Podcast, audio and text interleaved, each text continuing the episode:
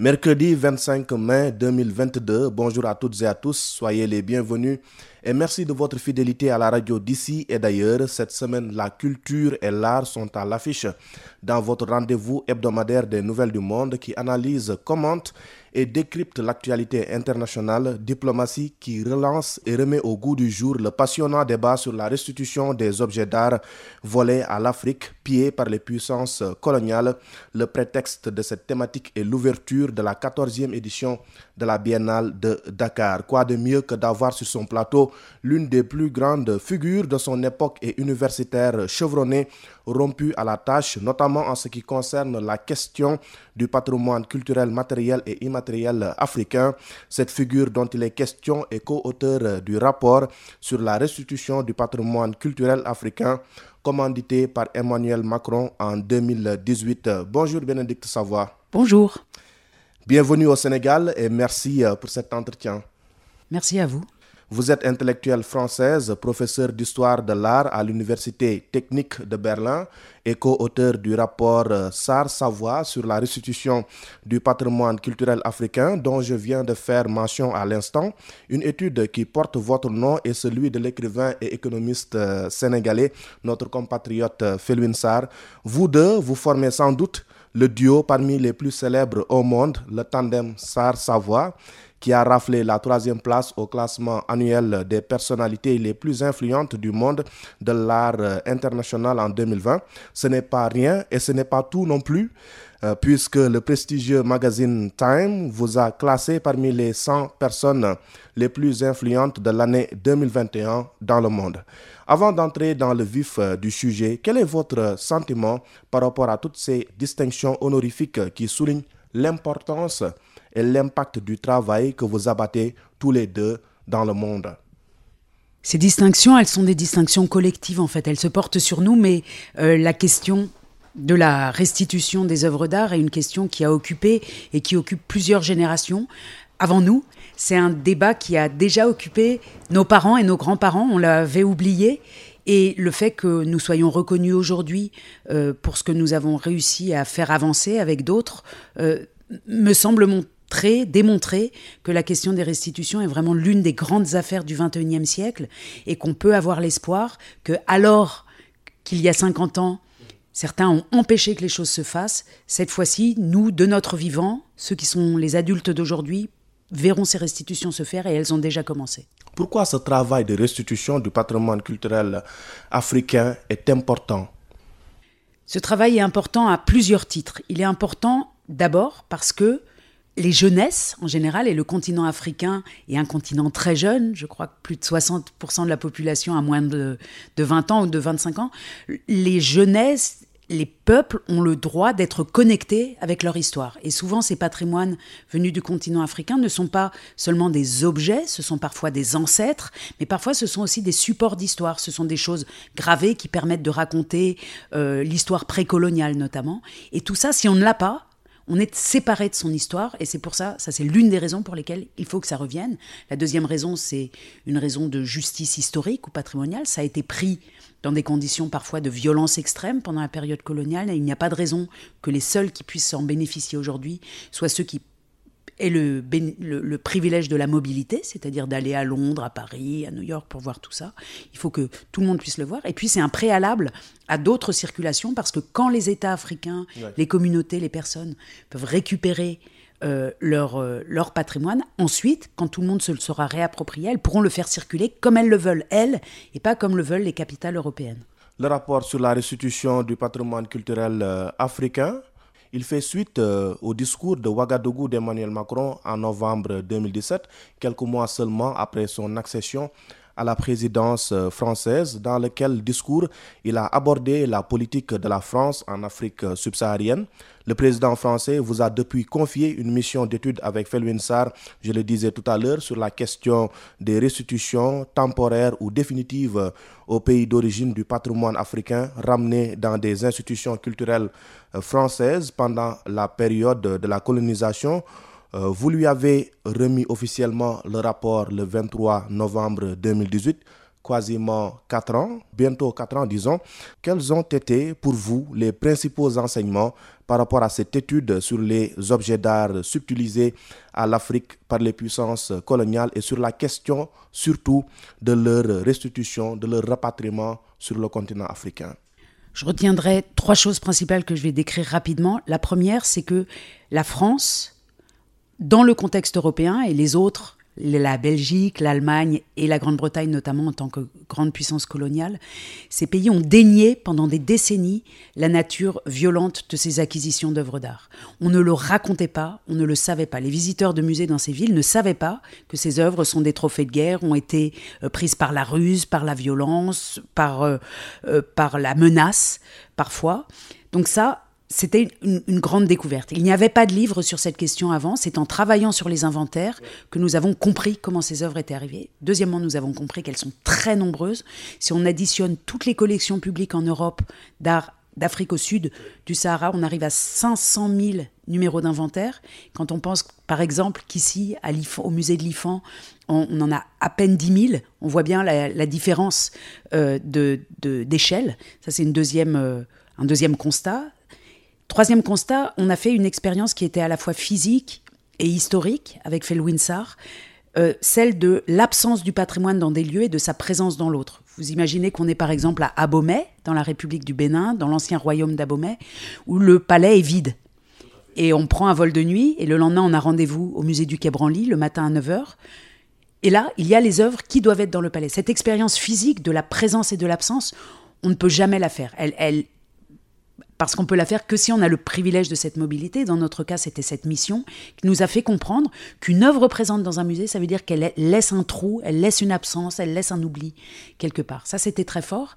Et l'autre expérience qui allait avec, dans le cadre de cette mission, c'est qu'on a découvert qu'on n'était pas les premiers à parler de cette question, que dans les années 70, quand nous étions de petits-enfants, Felwinsar et moi, les adultes de l'époque avaient déjà traité le sujet et que, les, notamment sur le continent africain, avec des voix très puissantes. Euh, à, l'image de Cheikh Anta Diop. À l'image de Cheikh Anta Diop, à l'image en Afrique du Sud de, euh, du, du, qui a ensuite été euh, prix Nobel de littérature ou Wole Soyinka, à l'image de jeunes réalisateurs de films, de d'intellectuels et autres, qui tous avaient déjà, au moment des indépendances, demandé les restitutions. Et les musées européens et des lobbies et des politiques ont empêché ça dans les années 70. Ils ont cru qu'ils allaient renvoyer le boomerang de cette question très loin d'eux. Et comme on sait, les boomerangs reviennent. Ils sont revenus à notre époque et avec beaucoup de violence. Et euh, sur, sur le, débat public. Et on espère que cette fois, personne ne va le renvoyer euh, aussi loin. À l'époque, euh, sans doute, est-ce que le volet France-Afrique n'avait pas trop de poids sur ce débat-là qui a fait que les gens qui se battaient pour le, le rapatriement des biens culturels africains n'avaient pas obtenu gain de cause? On peut dire qu'il y a le passé binational entre la France et l'Afrique qui a empêché les choses, sûrement, mais en fait, c'est un phénomène européen. Tous les pays européens ont empêché. Tous les pays européens se sont assis sur leurs musées, sur leurs collections, et ne voulaient pas, avec des arguments souvent euh, odieux et méprisants, ne voulaient pas que ce patrimoine reparte. Alors, pour la première fois, un président français et son gouvernement ont reconnu un droit moral de restitution du patrimoine culturel dont les éléments sont, selon la loi française, considérés comme la propriété inaliénable de l'État français. Les prédécesseurs de Macron n'ont jamais soutenu le retour des artefacts africains et autres objets culturels en France, que ce soit Jacques Chirac, que ce soit Nicolas Sarkozy où euh, François Hollande, tous, ils s'étaient opposés donc euh, à ce débat sur le rapatriement des biens culturels africains. Déjà pour la restitution des quelques objets d'art au Bénin au Sénégal, il fallait que l'Assemblée nationale française change certaines dispositions de la loi qui encadre ce domaine précis. Alors, Bénédicte Savoie, quelles sont les contraintes auxquelles vous avez été confrontés, Féluinsar et vous, durant la réalisation euh, du rapport sur la restitution du patrimoine culturel africain. On peut dire qu'il y avait cette contrainte juridique que vous venez de décrire, ce dogme ou ce principe de l'inaliénabilité, qui est presque un mot magique en France, euh, qui veut dire que un objet, une chose, une œuvre d'art, mais aussi peut-être un ancêtre, un reste humain, puisque des restes humains ont été aussi transportés à cette époque. Quand ça arrive dans des collections publiques françaises, c'est leur terminus. Ça ne sortira plus jamais. Inaliénabilité, ça veut dire que ça n'a plus le droit d'en sortir pour des générations et des générations et des générations. Ce qui explique qu'un grand nombre d'objets euh, sont arrivés à la période coloniale il y a 120 ans, 130 ans, et qui sont toujours dans ces musées. Et ce dogme de l'inaliénabilité, il a fallu le craquer, le casser. Et euh, Sarr et moi, nous sommes fait euh, euh, par des juristes, des juristes qui ont l'idée que euh, ce sont les hommes et les femmes qui écrivent les lois et non pas les lois qui dictent et qui dirigent l'action des hommes et qui ont donc suggéré qu'on réécrive une loi, qu'on change la loi cadre, cette loi d'inaliénabilité, et c'était la suggestion de notre rapport, qu'on fasse une loi générale qui permette ces restitutions. Malheureusement, cette euh, recommandation n'a pas été euh, observée tout de suite, et il a fallu, comme vous le disiez, faire une loi spécifique pour la première vague de restitution. Une, une modification de la loi qui s'est quand même heurtée au refus de la classe politique française, l'opposition notamment. Non, je n'irai pas trop dans ce sens-là. Ceux qui se sont heurtés, ceux qui se sont opposés beaucoup, ce sont euh, notamment les milieux du marché de l'art, des lobbies du marché de l'art, les musées se sont opposés.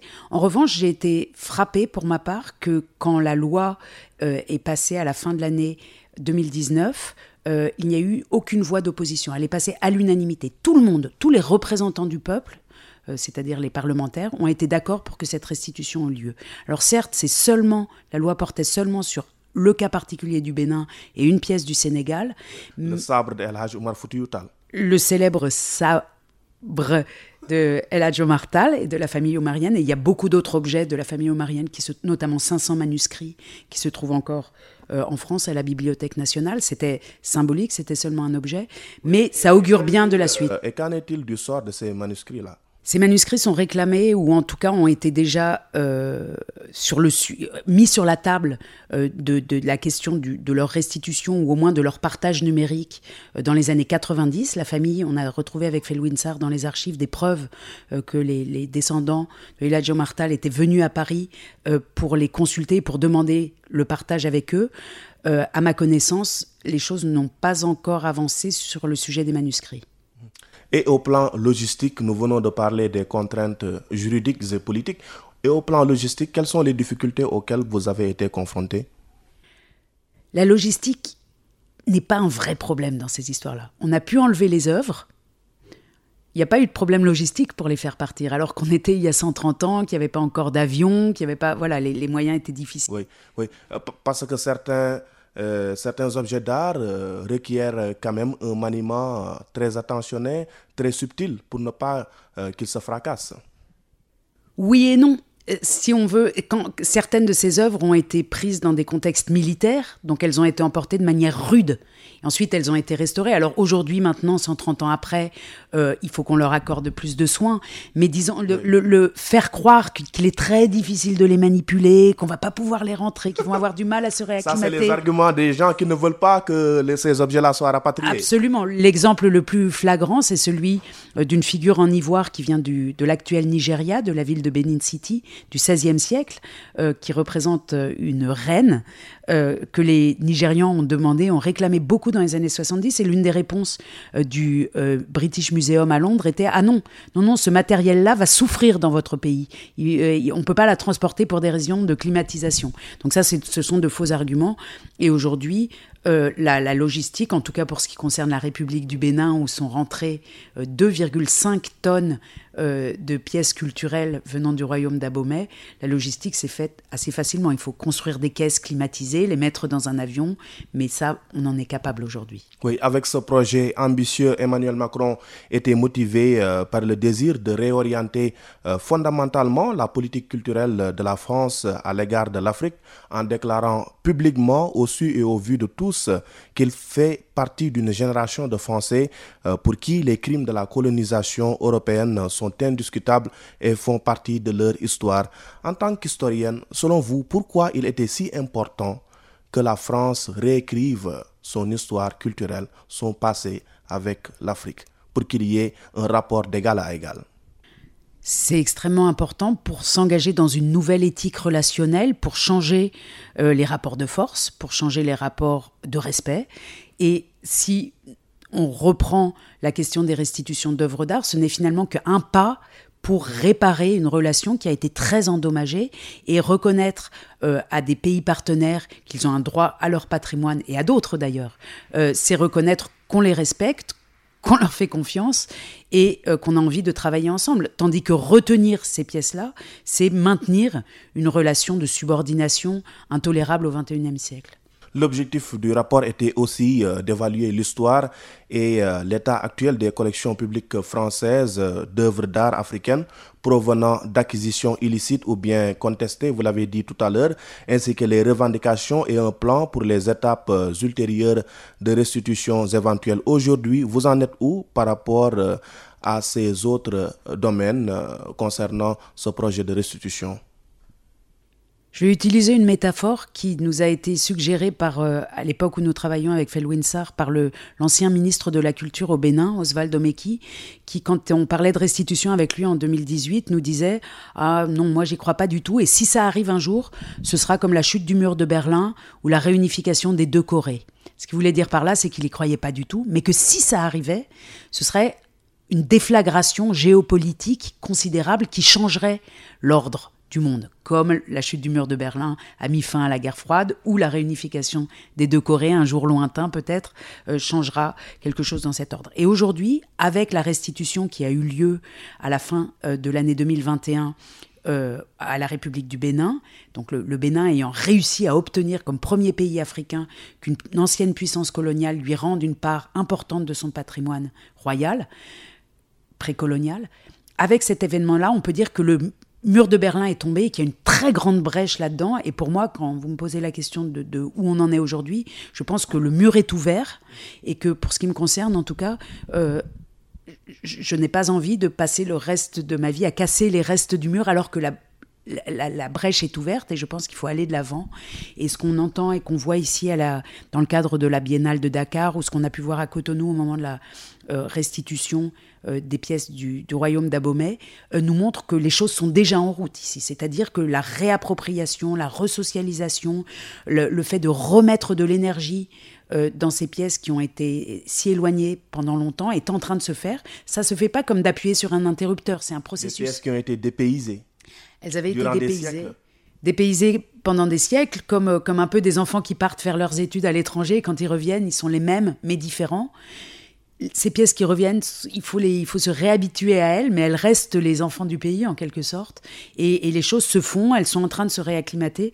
Et pour ce qui me concerne, j'ouvre grand les yeux et les oreilles euh, pour voir ce qui va se passer dans les pays, notamment au Bénin, où euh, on peut observer ce que ça fait, et ça fait beaucoup aux populations.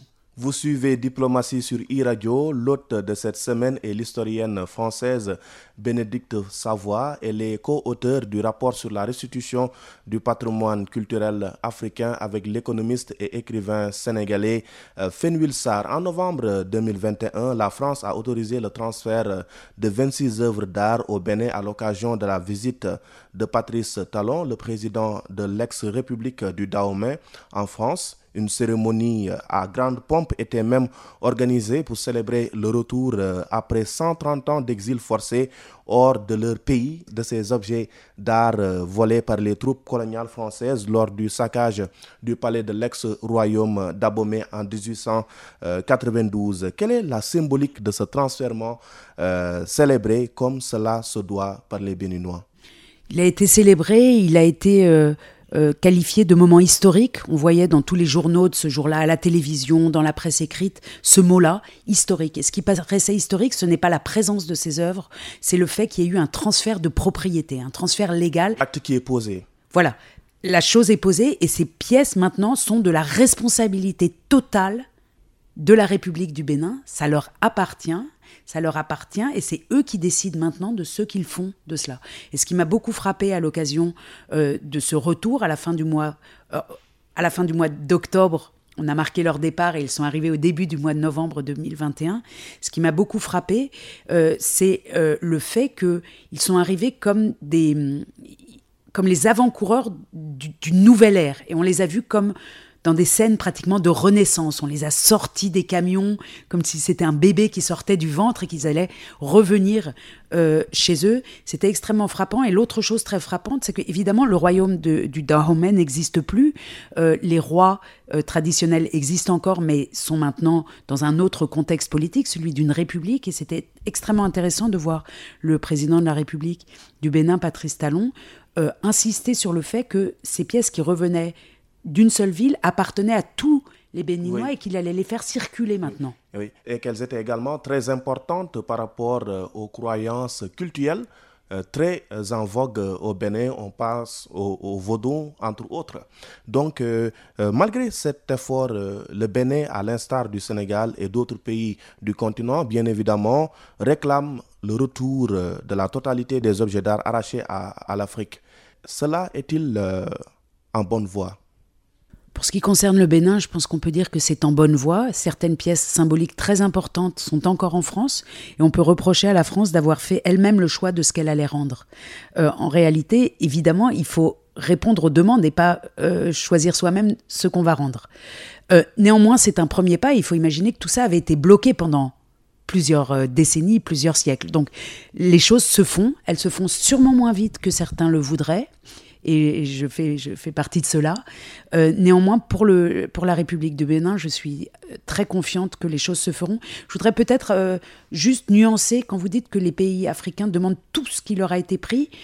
Oui, à terme peut-être, mais pour ce qui me concerne, j'ai souvent entendu nos collègues dire aussi on veut, on veut les choses qui nous intéressent vraiment. On ne veut pas des dizaines ou des vingtaines de milliers d'objets qui vont arriver tout d'un coup comme ça dans nos ports et il faut qu'on se prépare. Les choses vont se faire, mais aujourd'hui, en 2021, je ne crois pas que tout le monde réclame tout.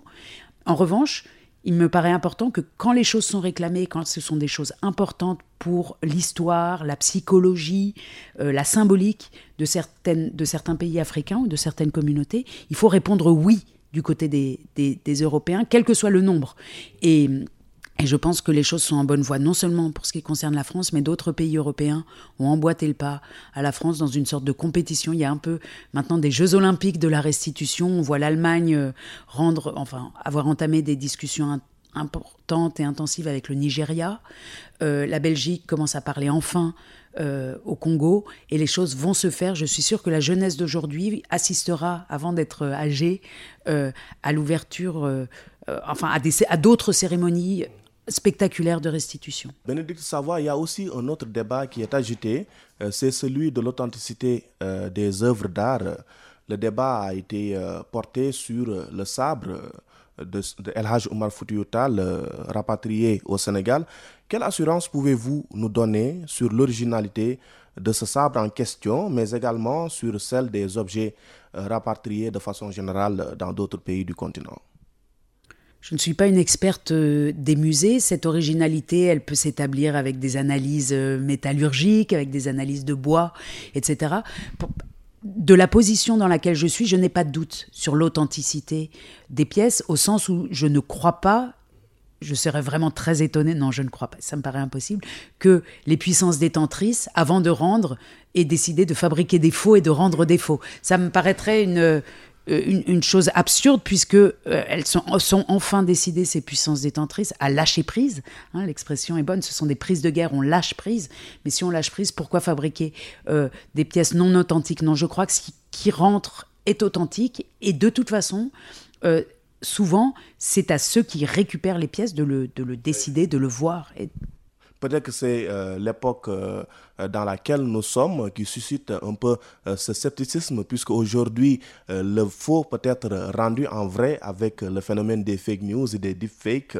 Personne ne sait qu'est-ce qui est vrai, qu'est-ce qui ne l'est pas. Peut-être que c'est à cause de cela que certains également expriment ce doute-là envers ces objets d'art. Vous avez absolument raison, et toute la jeune génération numérique qui est habituée à, la facilité de fabriquer euh, d'autres pièces euh, peut être suspicieuse, et il est toujours bon d'être méfiant, mais très franchement, je ne crois pas que des substitutions aient eu lieu. Et êtes-vous aujourd'hui euh, aidé dans ce travail de restitution par des organisations, des sociétés civiles africaines et des organisations non gouvernementales basées en Afrique ou ailleurs dans le monde? Un grand nombre d'organismes, d'organisations internationales ont décidé dès le, début de ces discussions de soutenir cette dynamique et de, soutenir, de la soutenir en particulier sur le continent africain. Ce sont soit des organisations gouvernementales comme au Bénin, c'est le gouvernement lui-même qui organise ces discussions, mais des fondations aussi, des fondations philanthropiques comme Open Society euh, appuie beaucoup les discussions, ouvre des espaces de discussion et, d'autres et d'autres organismes aussi. On peut penser aux ateliers de la pensée euh, de Felwinsar et d'Achille Membe ici même à Dakar, le musée des civilisations noires, le musée Théodore Monod, le musée de l'IFAN dirigé par Malik Ndiaye, et aussi un lieu où ont lieu des conversations très importantes sur cette question. Donc oui, on est aidé, les choses se font et on s'aperçoit que les résistances sont de plus en plus faible. Et c'est toujours la, meilleure nouvelle quand euh, la restitution a eu lieu à Cotonou et qu'on a vu les milieux du marché de l'art notamment, qui avaient été tellement opposés et qui avaient fait un travail de lobby tellement puissant contre le projet des restitutions, qui viennent maintenant nous taper sur l'épaule en disant Ah, on avait toujours su que ça se ferait, bravo, quelle bonne chose. On voit que, euh, en effet, l'esprit est en train de changer. En tout cas, les discours ont changé et c'est peut-être une première étape pour un changement plus profond. Aujourd'hui, pourquoi certains pays occidentaux sont réfractaires à l'idée euh, de euh, retourner euh, à l'Afrique? Ce qui lui revient de droit, c'est-à-dire ces objets d'art qui lui ont été expropriés durant la période coloniale Je crois qu'il faut faire une distinction entre les opinions publiques, les institutions muséales et les politiques. Je vis pour ma part à Berlin, en Allemagne, et je dirais que, où j'enseigne à l'université, pour ce qui me concerne, je dirais que tous mes étudiants, mais tous, sans exception. Tous ceux qui ont moins de 35 ans, moins de 30 ans aujourd'hui, sont favorables à ces restitutions. Les opinions publiques, même dans les pays les, plus, les moins ouverts, disons, comme la France ou la Belgique, s'ouvrent à, euh, à l'évidence de l'injustice qui consiste à tout garder dans les pays euh, anciennement colonisés et de ne rien euh, euh, avoir et de ne pas laisser l'accès à la jeunesse dans d'autres pays. Donc je pense que les opinions publiques en Europe sont prêtes, qu'il n'y a pas une opposition entre, disons, ceux qui seraient pour en Afrique et contre en Europe. En revanche, il reste des institutions, et les musées sont des institutions comme ça, qui sont nées au 19e siècle. Les musées sont des projets impériaux en Europe. Ils ont accompagné la colonisation, ils en sont les enfants, ils en sont les cerveaux parfois. Et ces institutions-là ont beaucoup de mal à changer. C'est des institutions de conservation, elles conservent, elles sont conservatrices et elles ont du mal, pour certaines, à passer du mode conservation au mode conversation. Mais certaines sont en train de le faire et passer à la conversation, c'est la première étape pour ensuite euh, engager cette nouvelle éthique relationnelle dont on parlait, liée à la restitution. Et quel est l'impact de la restitution du patrimoine culturel africain sur les communautés et quels doivent être les rôles euh, de celles-ci? C'est une question à laquelle il est difficile de répondre parce que ce que font les communautés avec leur patrimoine, elles le savent quand les objets reviennent. C'est-à-dire que tant que les restitutions n'ont pas lieu, ou des restitutions n'ont pas lieu, il est difficile de savoir ce qui va se passer. C'est ce que nous décrivons, décrivons avec Felwinsar dans le rapport. On dit qu'on va engager des puissances de germination, que des choses vont se produire quand les œuvres seront revenues. Au Bénin aujourd'hui, où les œuvres, les trésors royaux sont revenus, on voit que les choses sont en train de se faire. Il y a eu 175 000 visiteurs d'une exposition en quelques mois seulement, 9 000 ou 8 000 par jour hier et, et avant-hier. Donc on voit bien que les choses se font, mais la germination, quand on plante quelque chose, il faut attendre un peu avant de voir euh, ce qui va se passer. Donc j'ai du mal, moi, en tant que personne qui vit à Berlin et qui suis française, à vous répondre. Je ne me sens pas la, bonne personne pour répondre. Ma réponse, ce serait plutôt faisons les restitutions et voyons comment les communautés ensuite s'organisent elles-mêmes. il y a également des prémices, on voit à travers les médias étrangers et même les médias africains, euh, des populations exprimer leur joie donc de voir euh, leur objet euh, culturel revenir au bercail. Absolument, la joie, euh, la joie est sensible quand les pièces reviennent, au moment où elles reviennent, ce qu'on a pu voir euh, dans, dans, le cadre du Bénin, c'est aussi des familles qui vont ensemble au musée et qui, en dialoguant à trois, en fait, les enfants. C'est aussi un signe important de la perception donc de ce retour-là chez les communautés, n'est-ce pas? Absolument. C'est-à-dire que les personnes se font d'abord se font belles pour aller vivre ce moment-là. C'est un moment de fête, de joie, de célébration, de révélation. On va au contact de ce patrimoine perdu, on en parle. Les petits enfants euh, posent des questions à leurs parents. Les parents n'ont pas toujours de réponse mais vont en trouver, vont s'informer, et la circulation, le savoir entre les générations se remet en place. Et puis on voit dans les universités des projets euh, de recherche qui se mettent en place. Je me souviens euh, d'une conférence qui a eu lieu au moment du retour des œuvres au Bénin où nos collègues universitaires de l'université d'Abomey à la vie euh, voulaient lancer un projet de recherche sur la langue qu'il faut parler à ces statues, puisque c'est des statues auxquelles on parle pour savoir quelle est la, bonne langue à leur parler, etc. Donc les choses commence à germer et je pense qu'il faut être un peu patient pour voir comment ça se fera. Mais l'engouement est très très important, la joie et, le, et les idées euh, sont nombreuses et quand on pense à tous les jeunes créatifs dans différents domaines de la créativité sur le continent africain, les, les, littéraires, ceux qui font des films, du textile, tout, tout ça est en train de se laisser inspirer par ces œuvres qui reviennent. D'après l'étude que vous avez faite, quel est le pays africain qui compte le plus d'objets d'art euh, gardés dans les musées européens. Si on ajoute les nombres d'objets dans tous les grands musées publics européens, je pense que le Nigeria et le Cameroun sont les deux les plus, qui ont été les plus pillés, euh, les plus euh, séparés de leur patrimoine culturel. En France, euh, si on regarde les inventaires du musée du Quai Branly, il faut faire attention avec les numéros d'inventaire parce que parfois il s'agit simplement de fragments. Alors on a 10 numéros qui sont 10 fragments qui ne représentent pas un objet spectaculaire. Mais néanmoins, c'est le Tchad qui est le plus représenté en nombre de numéros d'inventaire en France. Ensuite le Mali et ensuite le Cameroun en France. En Allemagne, c'est le Cameroun en première position sur. En Grande-Bretagne, c'est sur l'actuel Nigeria, en fonction des différentes histoires coloniales des uns et des autres. Et bien sûr, en Belgique, ils n'ont presque que des pièces euh, du Congo, ils en ont beaucoup. L'ex-Zaïre. Et qu'en est-il euh, du Sénégal euh, Combien de pièces compte-t-il en France, par exemple? Euh, les inventaires du, musée du Quai Branly Jacques Chirac, qui est l'ancien musée d'ethnographie du Trocadéro, ancien musée de l'homme, euh, compte environ 2000 pièces euh, de, du Sénégal, venues du Sénégal actuel, sachant qu'évidemment ces frontières-là ne comptaient pas à l'époque et que voilà et ces inventaires sont accessibles en ligne. On peut vérifier soi-même en allant sur l'inventaire online du musée du Quai Branly on peut voir les pièces qui viennent du Sénégal.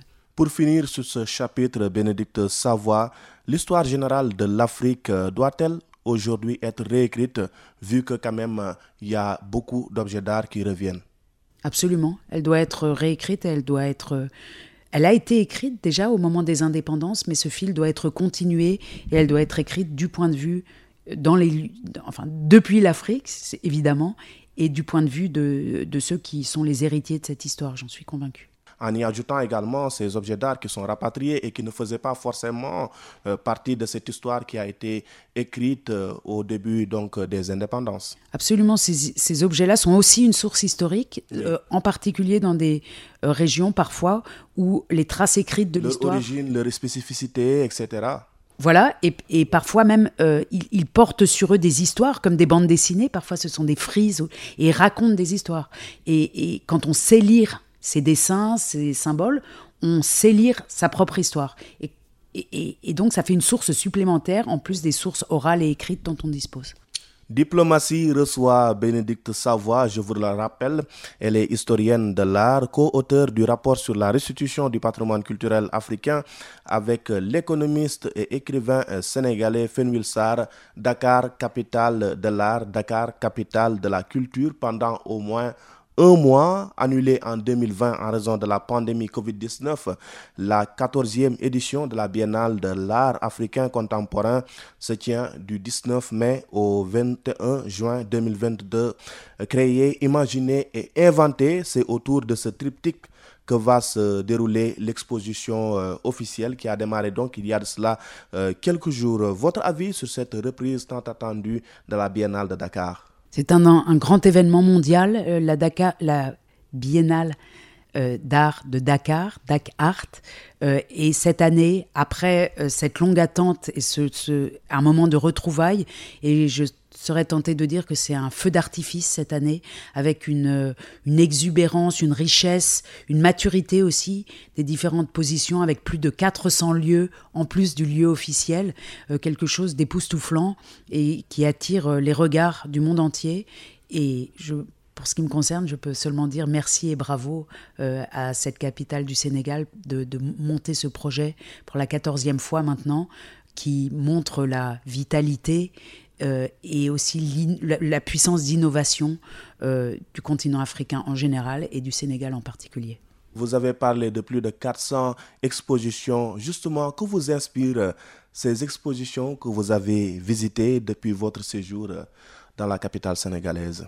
J'ai été bien incapable de toutes les visiter et je pense que l'une des expériences partagées de ceux qui sont venus euh, ces jours-ci, c'est qu'on ne peut pas tout voir et le sentiment que qu'il y a tant de choses à faire et un beau sentiment. Le sentiment qu'on ne peut pas faire le tour d'une question parce que les positions sont aussi différentes. Et pour ce qui me concerne, j'ai vu des choses, des objets d'art, des, propositions artistiques, des discours, euh, des, des tableaux, des sculptures extrêmement différentes les uns des autres. Et toute cette différence, toutes ces positions, propositions différentes font euh, la, richesse euh, de, cet événement. Et pour ce qui me concerne, donc je, ne me cadrerai pas sur tel ou tel objet, mais je dirais que c'est leur, euh, leur cohabitation et le concert qu'elles forment ensemble, comme un concert d'instruments de musique, qui est la beauté de la biennale cette année. Le Dakar, c'est aussi un rendez-vous universel.